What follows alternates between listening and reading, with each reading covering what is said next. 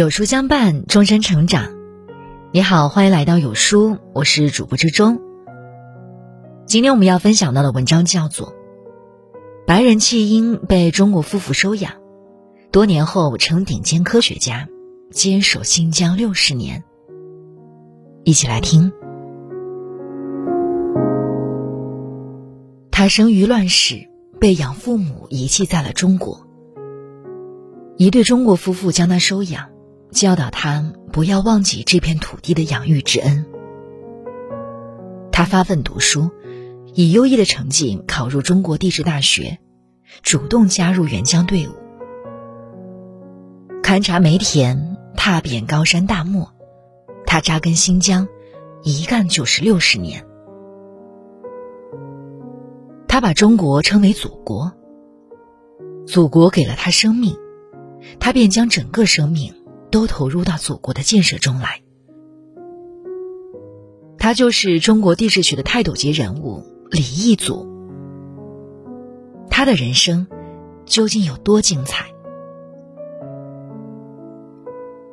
一九三八年抗日战争期间，一个白人婴儿在天津的一家教会医院出生了。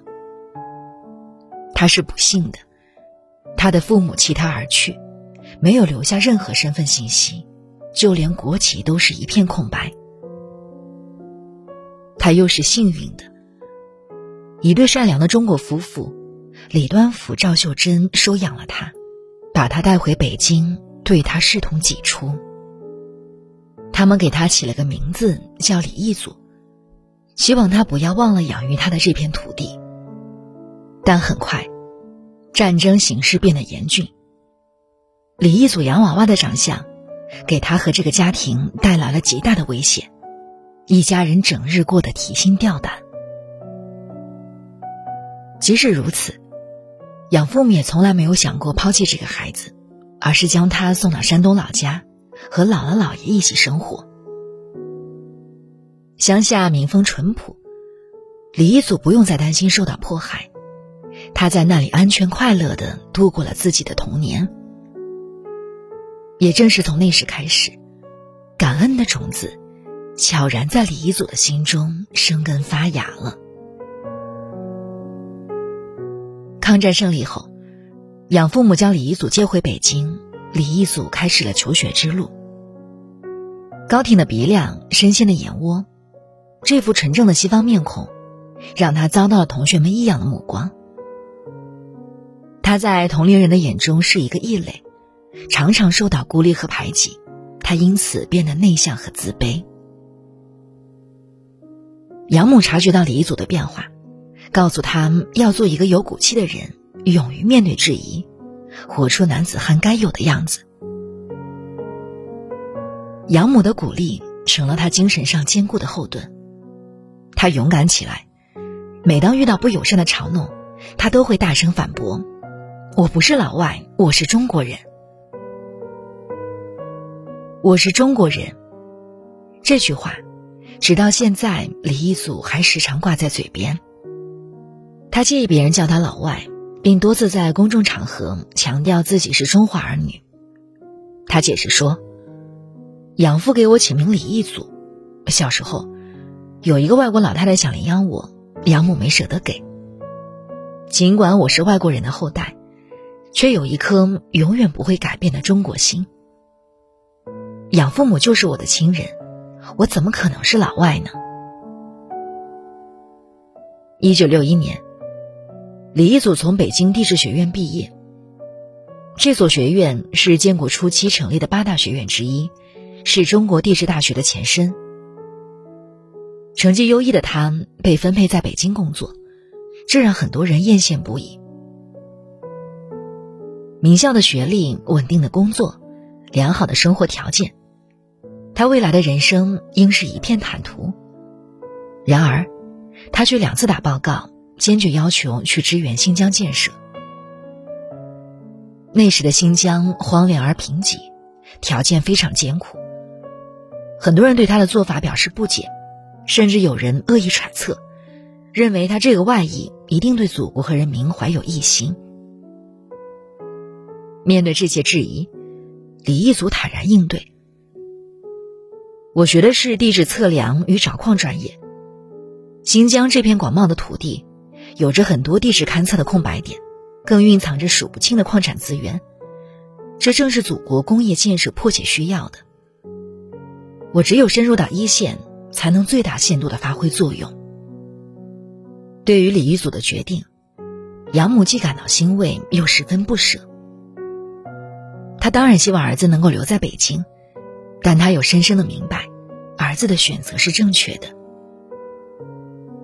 他告诉李一祖不要有后顾之忧，年轻人有自己的志向，愿意报效祖国是件好事。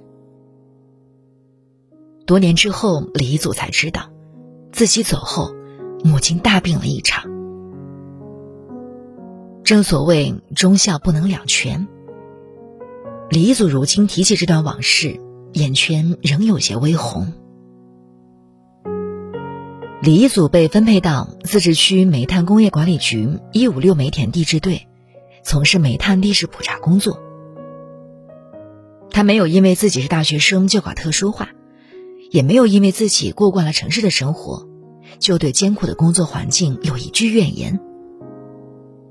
他与工人们一道，攀登高山雪岭。跋涉荒漠戈壁，从吉木乃到清河，从准格尔到塔里木，他踏遍天山南北，足迹遍布了新疆的大部地区。风餐露宿是他惯常的生活状态。有时候出一次野外就要历时一年之久。这样的日子，一晃就是二十多年。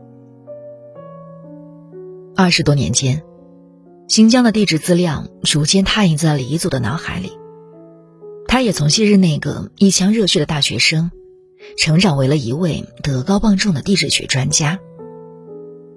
真正从一线摸爬滚打出来，他实践经验丰富，对新疆的地质信息、矿产资源如数家珍，被誉为新疆地质勘测的活地图。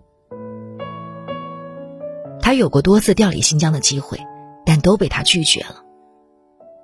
对他而言，新疆是他的第二故乡。雄浑的大山和广阔的大漠，震撼着他的灵魂。旖旎的自然风光，更令他流连忘返。他说：“新疆的好人太多，善良的、心存关怀的人也太多。他对这里，有着发自内心的热爱。”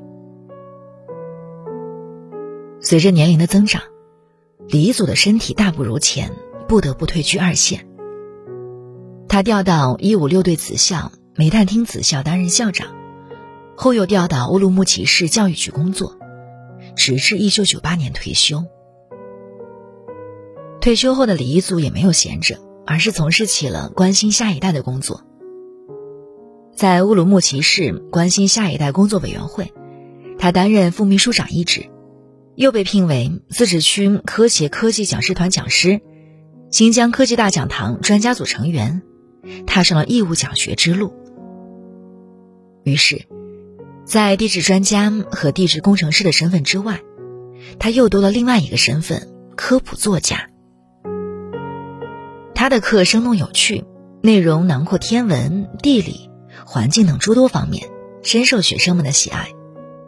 为了使工作开展的与时俱进，他自费购买了录像机、电脑、打印机、扫描仪等设备，下载打印了许多资料制成课件。在当时电脑未被普及的年代，课件中新鲜的内容让学生们深深陶醉其中。近二十年间，他辗转新疆五十多个县市，举办了近八百场义务讲座，听众三十七万余人。编写了超过八十万字的讲稿，三次获得国家教育部奖励。他将毕生积累下来的知识财富，以这样的方式播撒在新疆的每一寸土地上。与此一并传播的，还有他不屈不挠的奋斗精神和无休无止的爱国热情。二零一一年，中央电视台《地理中国》节目摄制组进入新疆拍摄。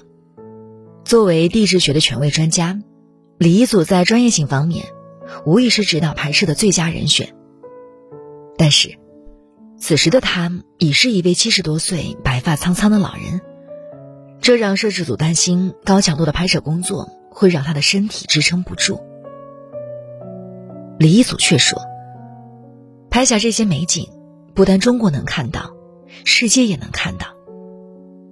我特别想把一个真实的、美丽的新疆介绍给祖国，介绍给全世界。”于是，他毅然决然的投入到了拍摄活动中，整整三年零三个月。赛里木湖、魔鬼城、火焰山、冰川奇谷，他翻山越岭，带领摄制组走遍新疆的艰险奇美之地。他从布满碎石的羊肠小道上走过，身边是万丈悬崖，不时有山石滚落。他拄着登山杖，一步步下到四千米深的冰川谷底，双脚都已麻木。他精疲力竭。被人抱着才能上马，但骑上马后又是一往无前。当纪录片播放出来时，李一祖看着画面中的自己，忍不住笑道：“这个老家伙呀，一定是疯了。”时至今日，八十三岁高龄的李一祖仍然活跃在教育一线。他在新疆坚守了整整六十年。为祖国奉献了整个青春，他为此感到骄傲和满足。我这一生没有什么轰轰烈烈的事情，但我所做的一切，都是我应该做的、想要做的。我生在中国，长在中国，理应用自己所学的知识，更好的回报祖国。他用实际行动。报答着养父母和国家的养育之恩，也正将这份爱国的热情传递给他的每一个学生。雏既壮而能飞袭，乃贤士而反哺。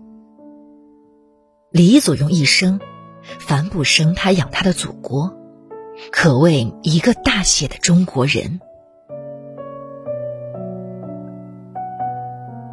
好了，那今天的文章呢，就和大家分享到这里了。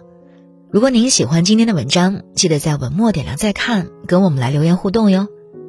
那另外呢，长按扫描文末的二维码，在有书公众号菜单免费领取五十二本好书，每天有主播读给你听；或者下载我们的有书 App，海量必读好书免费畅听，还会空降大咖免费直播，更多精品内容等您随心挑选。